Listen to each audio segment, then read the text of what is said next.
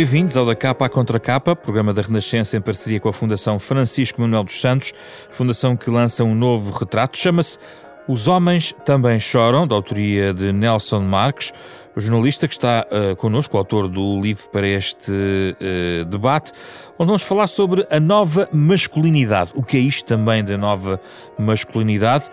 No fundo, também quisemos colocar um ponto de interrogação em relação ao livro. Será que os homens também choram? Uma das perguntas de base para esta conversa que vai contar ainda à distância com Tiago Rolino, investigador do Centro de Estudos Sociais da Universidade de Coimbra e membro da equipa portuguesa que coordena um projeto Parent. Também vamos saber o que é nesta conversa nos próximos 30 minutos.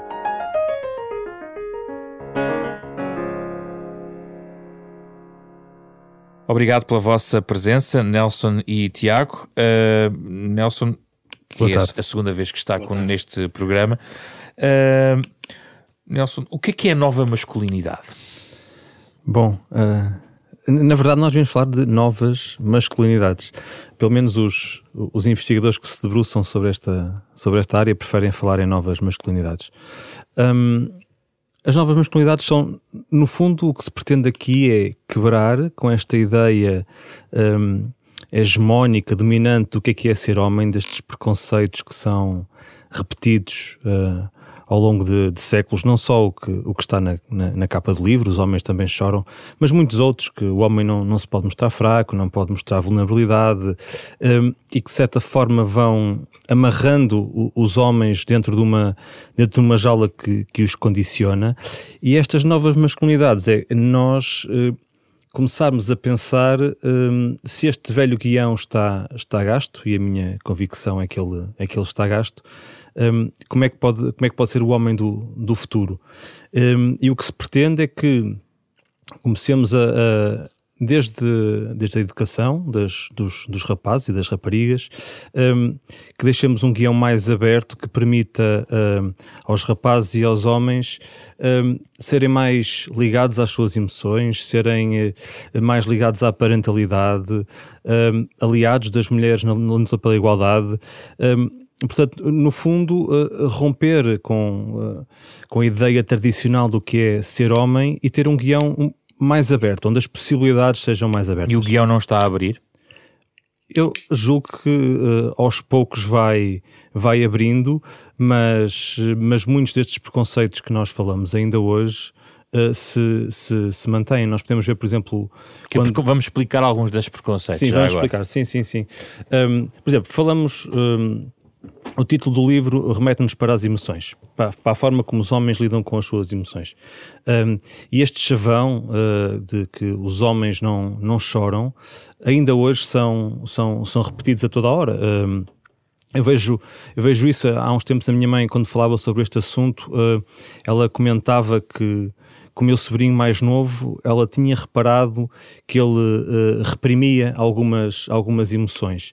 E ainda hoje, uh, por mais. Uh, eh, um, por maior abertura que nós vamos ter na, na, na, sociedade, ainda vai havendo esta ideia de que uh, um homem tem que se mostrar sempre forte. E isto depois tem o outro lado.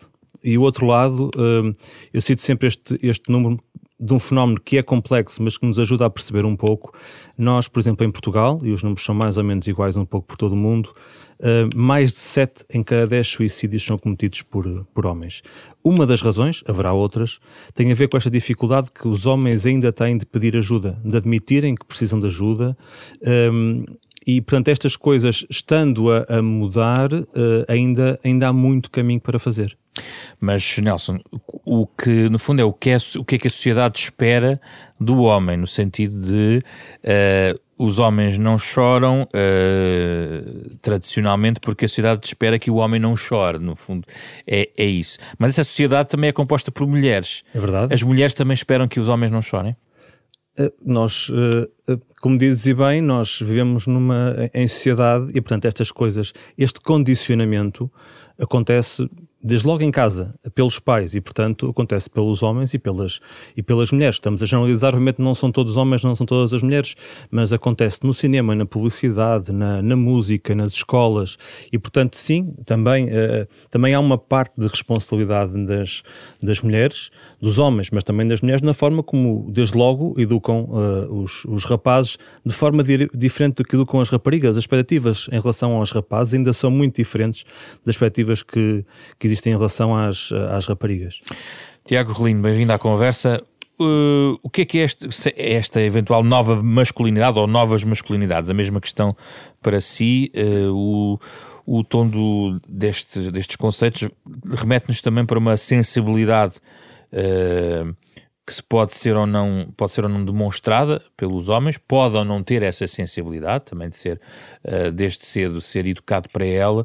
Como é que o Tiago uh, olha para esta para esta categorização? Oh, muito obrigado uh, pelo convite. Uma boa tarde a todas as pessoas que estão envolvidas neste programa. Efetivamente, desde que desde que nós nascemos nos condicionam e nos colocam, eh, vamos dizer assim, em, em, em caixinhas que são de diversas eh, categorias. Não só a caixinha do género, e esta caixinha do género eu digo sempre que nos colocam em duas num sistema binário, o que invisibiliza as outras identidades, as outras expressões de género, eh, mas também nas caixinhas da racialização, da, do, do pelas condições sociais e económicas em que, nos, em que nós nascemos. E o colocar-nos em caixinhas, obviamente, num sítio fechado, eh, vai condicionar daí para a frente a nossa vida toda. E não é só desde que nascemos, é até antes de nós nascermos. É um exemplo que nós utilizamos muito nos nossos projetos, eh, falando com, com, com os jovens e as jovens, é de que quando se encontra uma mulher grávida na rua e se sabe que ela está grávida de um menino, imediatamente nós pomos uma voz mais assertiva, mais, mais dura, mais, ah, um rapagão, vai jogar futebol, dá pontapé, eh, vai ser jogador de futebol, etc. Quando é uma, uma mulher que encontramos grávida de uma menina, nós dizemos, baixamos logo o tom de voz, falamos de uma maneira mais sensível e dizemos, ah, vai ser muito bonita, vai ser uma princesinha. Ou seja, até desde antes de nós, do nosso nascimento, nos condicionam para, para uh, irmos por dois caminhos paralelos e dois caminhos binários, eu volto a dizer, o que esconde muitas outras expressões e uh, identidades de género, mas nos coloca em dois caminhos paralelos que nunca se cruzam e que temos que seguir a vida toda se formos rapazes ou homens e raparigas ou mulheres. E isso também se vê nos brinquedos, que é aquele exemplo mais visível que as pessoas já vão tomando consciência, as cores, e eh, nos eh, vão educando a sociedade, e eu falo em sociedade, mas não como um ente supra, supra-sumo, mas como cada um e cada uma de nós, não é?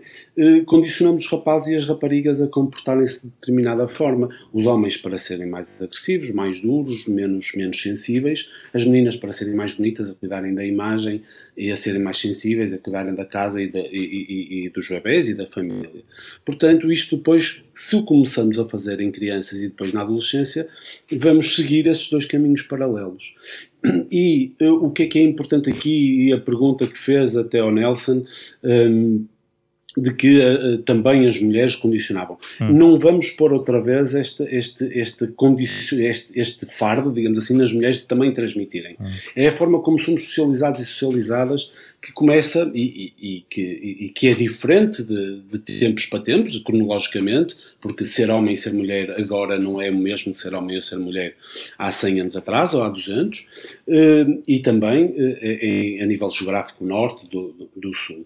E o que nós temos tido algum sucesso agora, nos nossos tempos, nos tempos em que estamos, temos tido algum sucesso em falar às meninas sobre que podem ser o que quiserem, fazer o que quiserem, terem profissões mais que eram anteriormente mais ligadas aos homens, como, como engenheiras, como pilotas de, de, de aviões, de, de, astronautas, se quiserem, temos já alguma facilidade em falarmos às meninas sobre isso o, o, o, contrário já é diferente. Já temos tido mais dificuldade em falar, em dizer aos meninos que podem ser o que quiserem, que podem falar dos seus, dos seus sentimentos, de terem profissões ligadas ao mundo das artes e ao teatro, ligadas às emoções. E em explicar a esses meninos os benefícios da igualdade de género.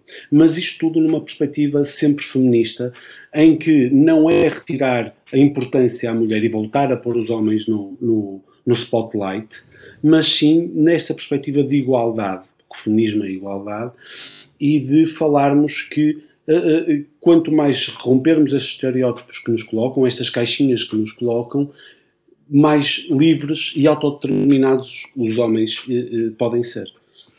Este é um tópico interessante que tem a ver com, com a, a crescente autodeterminação das mulheres uh, e que se mediatizou bastante, mas sabemos bem a diferença entre o discurso mediático e a realidade, uh, que, que é diferente.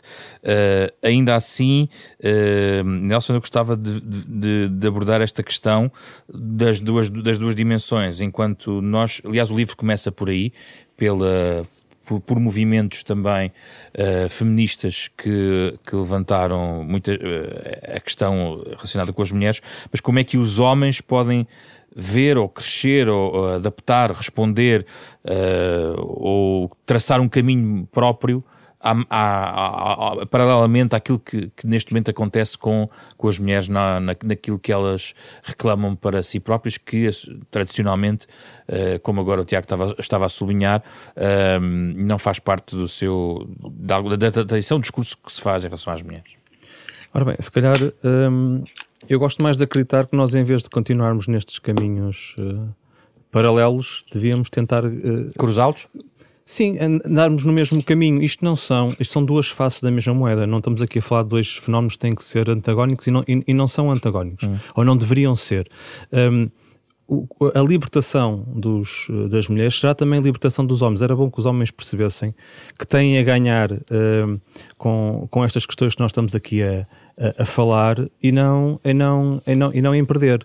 Um, e portanto, eu gosto de acreditar que mais do que os homens encontrarem o seu caminho, como um, ou então como eu falo no livro, de, nós precisamos da revolução da masculinidade, mas essa revolução da masculinidade não é oposta à, à revolução do, do, do feminismo. E escreve aqui uma mudança que precisa da ajuda de todos, a começar pelos próprios homens. Sim, o, o, o, o feminismo não, a revolução feminista não se cumprirá se os homens não, não decidirem participar nela e se não perceberem que têm a ganhar com ela, em, em libertarem-se também destas, destes constrangimentos que o Tiago estava a, a falar e que os condicionam ao longo de toda a vida, muitas vezes sem eles se aperceberem disso, porque de facto têm uh, privilégios e têm dificuldade em abdicar desse privilégio, mas depois têm dificuldade em ver o outro lado da, da moeda. E o outro lado da moeda, disto que nós falávamos, esta performance da, da masculinidade, é, por exemplo, o caso uh, quando nós ensinamos ao, aos homens a serem mais dominantes, um, em números redondos, 90% eh, dos homicídios são cometidos por homens, mas também são cometidos sobre homens. 90% da população presidiária é constituída por, por homens. Temos o fenómeno do, do suicídio que nós falamos. Os homens morrem muito mais por, por questões eh, de abuso de, de álcool, de drogas, por, por, por em, em, em, excesso. Em Portugal, a esperança média vida dos homens, e eu espero não estar a cometer nenhuma, um, nenhuma incorreção, mas eu julgo que é seis anos inferior à das, à das mulheres, e isto liga-se muito a estes comportamentos de risco que os homens assumem, muitas vezes até para provar que são homens. Isso começa logo da, na adolescência, quando os miúdos saltam do muro, saltam da ponte, para mostrarem que são a sua masculinidade. Um, e, portanto, os homens também morrem mais por razões, às vezes, estúpidas, um, nesta, para meterem máscaras que, que eu gostava que, que, que, fossem sendo derrubadas e que, de facto, nós, mais do que termos um, o mundo em que nós construímos muros entre esses caminhos paralelos que nós, que nós uh, falávamos, pegássemos nas, nas pedras que nós vamos encontrando no caminho e que são, e que são muitas ainda, e construíssemos pontes. Um, e que, porque de facto, uma sociedade mais, mais justa um, será uma sociedade onde todos nós podemos ser eh, mais felizes. Pelo menos essa é a convicção Mas em muitos casos uh, implica retirar aquilo que tradicionalmente uh, está no, na esfera do, do masculina. Em, em, muitos aspectos, a mulher conquista terrenos que até agora estavam só no, no, na mão dos homens. Mas, eh, sim, é, quando falamos disso, falamos de privilégio, não é? Há alguns privilégios que os homens têm. Por isso é que estava também, no fundo, sim. acabam por ser duas pistas, não é? Ainda são, ainda são. Mas o que era importante era que os, os homens percebessem que, por perderem, primeiro, em primeiro lugar, os privilégios que eles têm em, em 2021, pelo simples facto de serem homens, não por, por terem conquistado muitas vezes, só pelo simples facto de serem homens, terem em determinadas profissões, eh, em, em vários domínios, no acesso à saúde, acesso à educação, uma mais facilidade do que as mulheres, isso não faz sentido.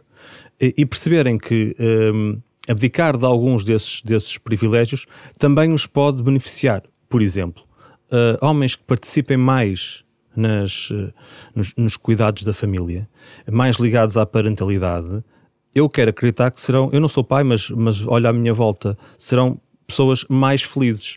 E, portanto, é libertarem-se, uh, por exemplo, das expectativas que existem em relação, uh, ainda hoje, ainda hoje, uh, alguns homens também são prejudicados quando querem ter eh, as suas licenças de parentalidade e por aí fora. Portanto, se nós tivermos uma sociedade onde uh, estas questões uh, não são olhadas do ponto de vista do género, onde as mulheres não são prejudicadas no acesso ao seu emprego porque vão ficar grávidas, isso acabará por beneficiar tanto homens como mulheres, como quem não se revê nesta, nesta lógica binária.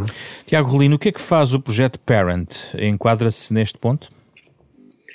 Sim, uh, o, o, projeto Parent é, é um, foi um, é um projeto de dois anos, termina agora em, em junho, uh, teve um, um, adiamento por causa da pandemia uh, e que traz simplesmente uma, uma, uma, abordagem de género sincronizada com o objetivo de enfrentarmos estes desafios da prevenção e erradicação da violência contra as mulheres e crianças.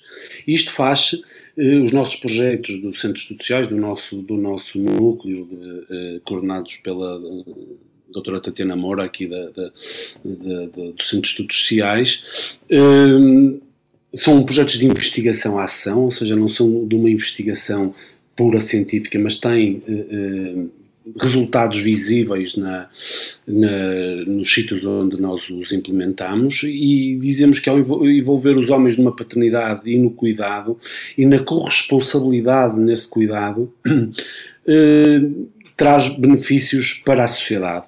Uh, neste projeto também envolvemos uh, profissionais de saúde e está, uh, é, um, é um projeto que, que, que está envolvido também na, na, no, no, Portugal Mais Igual, na, na no, na conciliação dos três eixos família, profissão e, e sociedade e que eh, pretende muito simplesmente contribuir para a prevenção da violência doméstica, para, para a violência de género, intrafamiliar e também eh, eh, evitar a violência contra as crianças.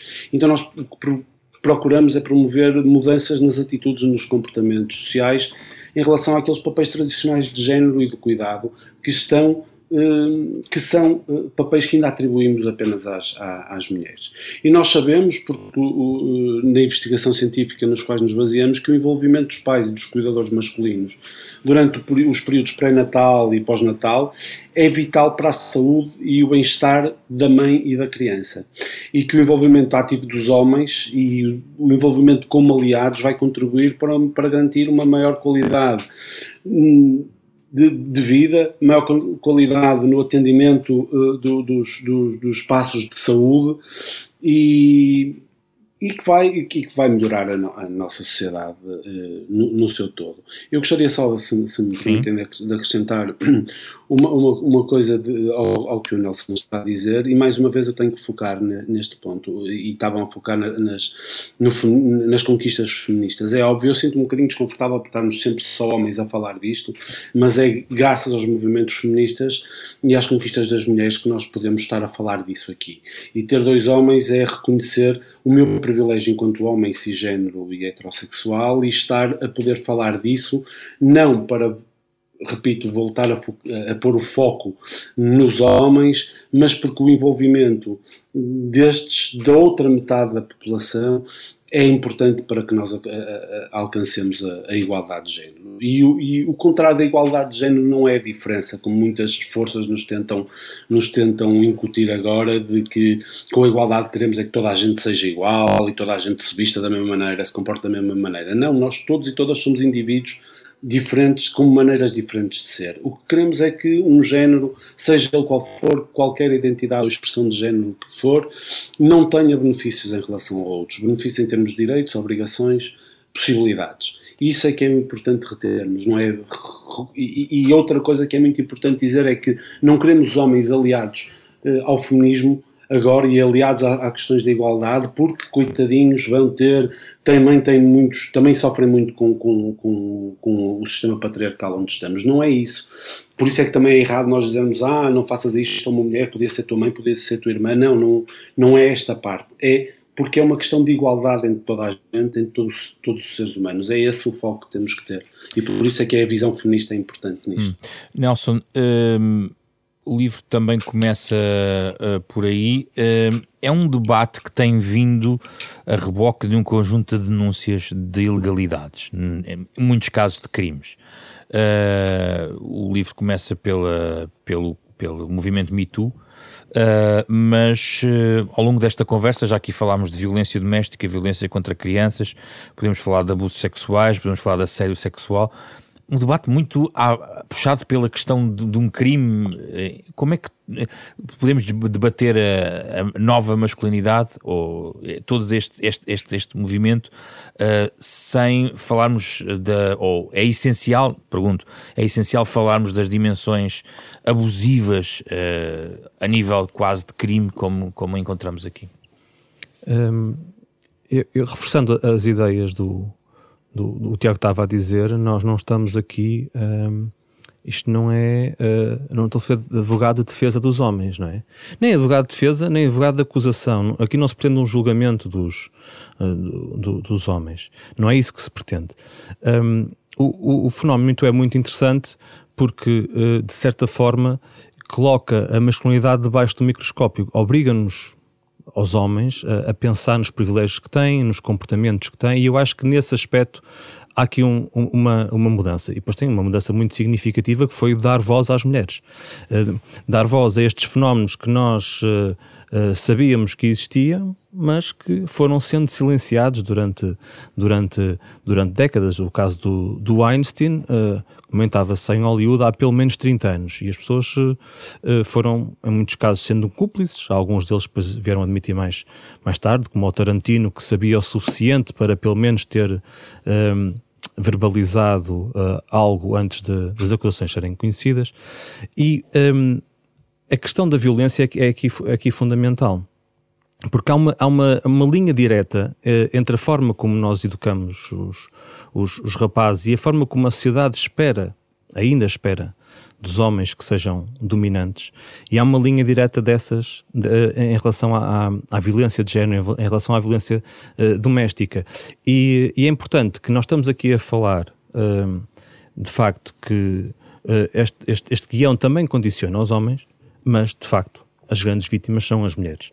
Uh, e, portanto, nós, se queremos uh, uh, pôr fim a, essa, a, esse fenómeno da, da, da, violência de género, da, da, violência doméstica, nós temos que atuar muito, muito antes. Por isso é que essas questões são, são, são importantes. É, é preciso mudar até a forma como nós olhamos para as mulheres, os homens têm que olhar também para a forma como olham para si, mas como olham para as mulheres, para nós pormos um, um travão nessa, nessa, nessa violência, que é um fenómeno do, do qual a, a, sociedade se devia envergonhar para lá só das, das manchetes que vão fazendo nos jornais e depois vamos, todos os anos, nos vamos esquecendo e todos os anos os números da violência vão, vão aumentando.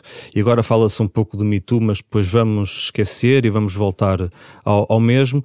E enquanto nós não, não, não não agarrarmos esta questão uh, de caras, não, uh, não pusermos. Uh, não questionarmos o, privilégio que os homens têm, não, não questionarmos o que é que é isto de ser homem, o que é que é isto de ser mulher, enquanto nós não refletirmos sobre, sobre isso, os avanços vão continuar, e de facto nós avançamos, mas vão continuar a ser avanços curtos em relação àquilo que nós, que nós desejamos, seja nas questões da, da violência, seja nas questões. E por falar em violência, é curioso, o livro traz também um, exemplos eh, que talvez são menos mediatizados, como o trabalho de quebrar o silêncio.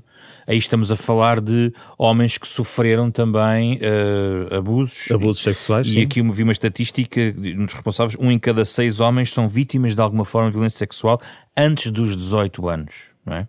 E, e na maior parte dos casos, na maioria dos casos, às mãos de, de homens. O caso de, quebrar o silêncio é muito interessante, primeiro porque traz uh, um fenómeno que é quase invisível, não é? E, depois é, é, é, interessante precisamente por causa desta questão, que é o facto, muitas dessas histórias, esses homens calaram os seus abusos durante 20, 30 anos, uh, pelo simples facto de terem vergonha de, de, o, de, o, admitir. Atenção que não é um fenómeno exclusivo dos homens, isso acontece também com as, com as mulheres, porque ainda hoje há uma parte da sociedade que eu gostava de acreditar uh, otimisticamente que é uma parte menor, mas que é uma parte muito significativa, que ainda prefere uh, atacar a vítima do que, uh, do que se questionar sobre, sobre, sobre, o fenómeno em si. E, e recorrentemente nós temos, sempre que aparece um, um, caso de assédio, há uma parte da sociedade que, toda, que todo o seu arsenal é convocado para, para atacar a vítima. E depois isto explica que homens ou mulheres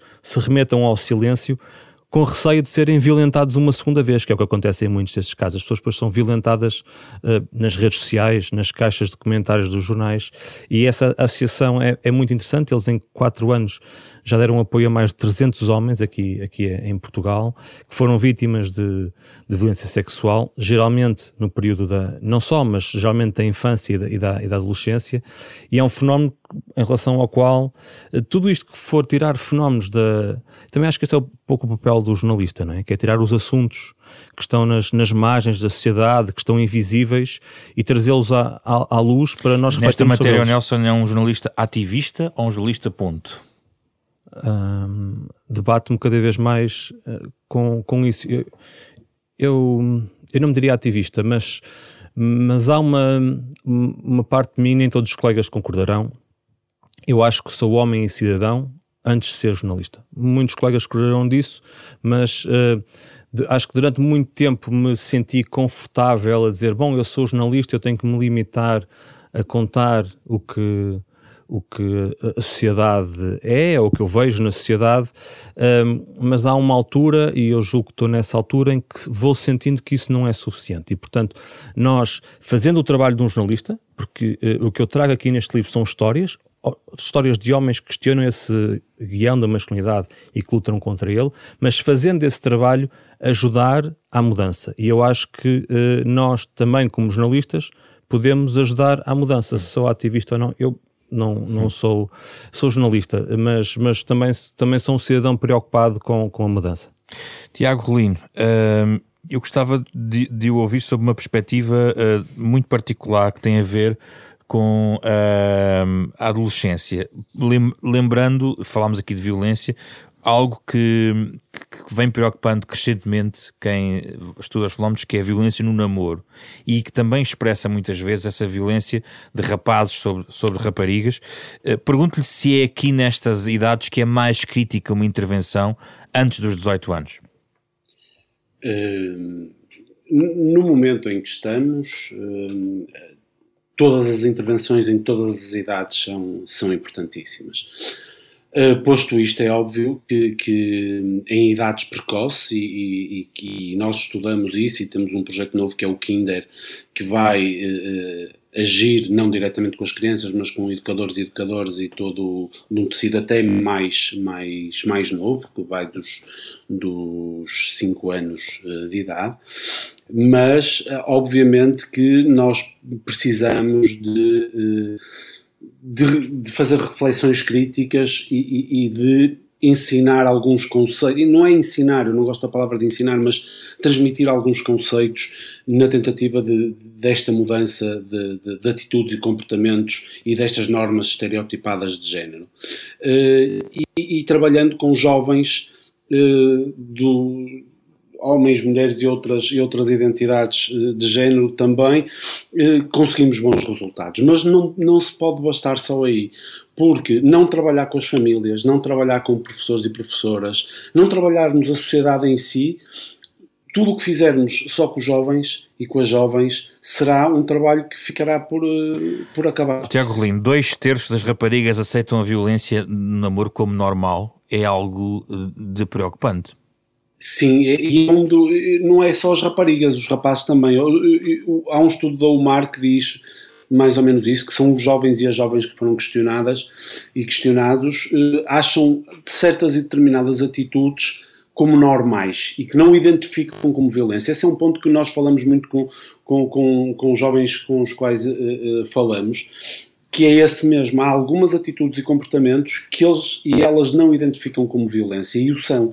E normalmente é o ver uh, o telemóvel do namorado ou da namorada sem autorização, o controle, os 20, 30 SMS ou, ou, ou mensagens, isto de SMS já nos faz sentir velhos, que eles já não mandam SMS. Se isso não Mas... for travado, nessa, se não for travado nessa idade, toda, todas as pessoas que trabalham nesta área uh, intuem que isso vai repetir-se mais à frente na vida adulta. Sim, e, e, não só, não, não só repetir-se na, na, vida adulta, mas aquilo que eu falei há pouco, que era na transmissão intergeracional de violência.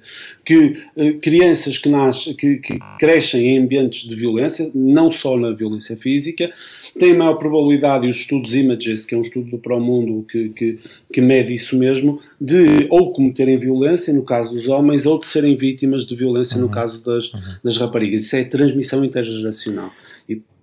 Sim, eh, eh, eu, eu, por fim gostava de colocar aqui uma última questão uh, a ambos. Uh, Nelson, comece por si. Uh, a nossa sociedade está preenchida mediaticamente, sobretudo, mas nas redes sociais, por personalidades que alguns chamam influenciadores e que, em alguns meios de comunicação social, são também protagonizados muito, que têm bastante peso na sociedade, os humoristas, por exemplo hoje em dia transmitem muita opinião uh, à sociedade e com forte penetração em, em várias camadas sociais.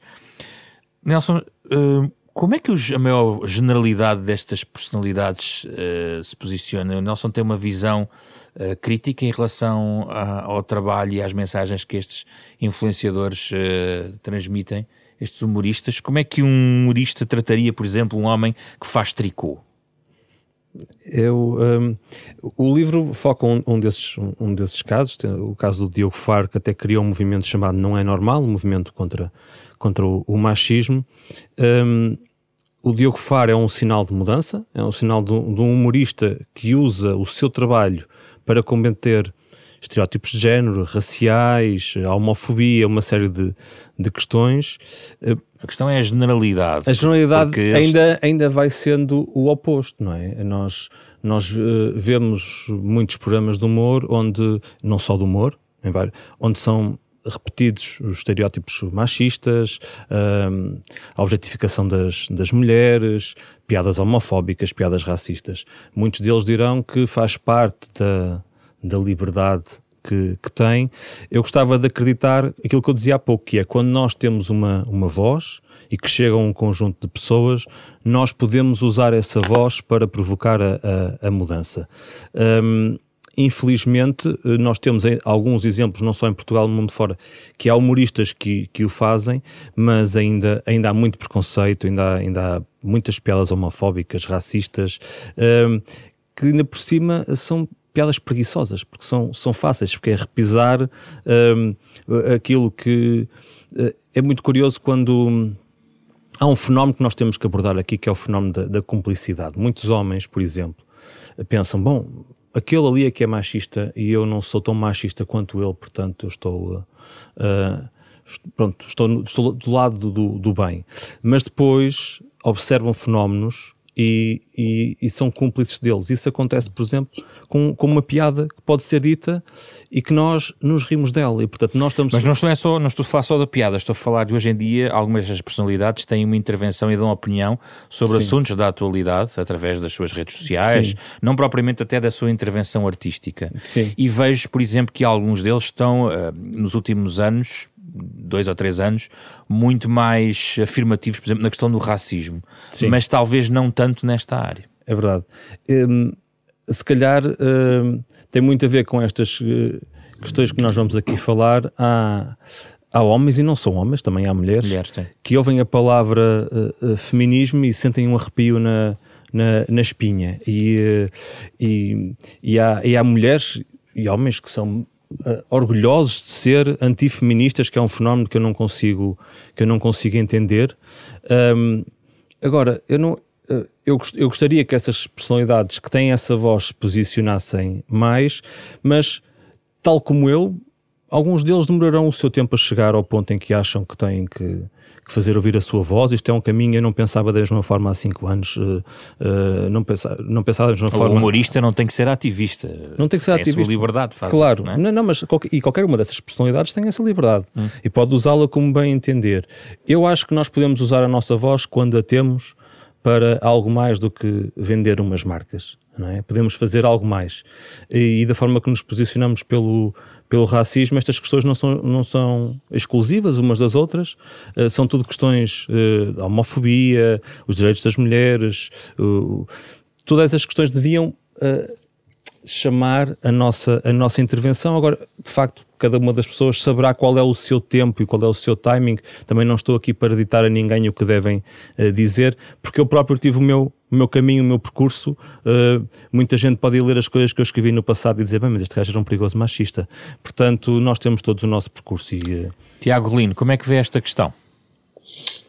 O, o, que o, o que o Nelson disse há pouco, quando respondeu à, à pergunta de, de, de, de, como é que um jornalista devia posicionar, eu acho que diz um bocadinho do que, do que nós, do que deve ser o tratamento destas questões, porque o pessoal é político e, e, e tudo o que nós fazemos tem uma leitura política, sejamos nós o, o que formos. Uh, portanto, tudo que nós fazemos é político e, é tu, e, tem, e marca sempre uma posição. E quem tem visibilidade, quem tem, quem, quem tem palco, pode utilizá-lo de duas formas, ou para continuar envolvido neste mundo patriarcal e capitalista do, qual nós pertencemos, ou então para uh, para utilizar, uh, para, desconstruir estereótipos e para tornar este mundo mais igual. E tudo que tenha como objetivo abordagens pedagógicas e de desnaturalização, não só do assédio sexual, do, do, do racismo, da homofobia, da xenofobia, é bem-vinda. E é possível fazer humor com essa, com essa parte. E isto não é a ditadura, o que se quer, o que se quer agora chamar a ditadura do politicamente correto. Não, é perceber que a nossa piada, uh, o, o, nosso comentário tem sempre alguém que é vítima. E é possível fazer uh, uh, piadas, é possível fazer comentários sem causar E vítimas. o Tiago acha que nós estamos longe daquilo que considera ser o ideal? Estamos longe, sabe, sabe porquê? Porque quanto mais nós tentamos evoluir Uh, nestas questões da igualdade e, e, e, e de, de, de, contra, uh, de contra o racismo, nestas questões que são questões elementares de direitos humanos, mais as forças contrárias nos tentam uh, puxar para trás e tentam que, que voltemos a, a tempos bafiantes de, de, há uns, de há uns 50, 100 anos atrás. Portanto, há sempre um, contra, um contrapoder com a mesma força com o qual com o qual nós, nós, nós nos apresentamos contra. Portanto, nós temos é que não parar de trabalhar e, e, e falar cada vez mais e, e mostrar que há benefícios para toda a gente. Não é para os homens, é para as mulheres, é para toda a sociedade. Hum. E só assim é que se pode alcançar um mundo mais igual. Muito obrigado, Tiago Lino, Nelson Marcos, obrigado, obrigado pela vossa obrigado. presença. Falámos do livro Os Homens Também Choram, de Nelson Marcos, uh, que volta a assinar um retrato da Fundação Francisco Manuel dos Santos. O livro já está disponível e este programa também estará disponível na íntegra nas plataformas digitais de podcast, uh, para além das suas emissões uh, nestas terças-feiras na Renascença. O programa com o genérico original de Mário Lajinha, esta semana com Carlos Vermelho, André Peralta, Ana Marta Domingos e José Pedro Frazão. Regressamos na próxima semana com outro tema em debate.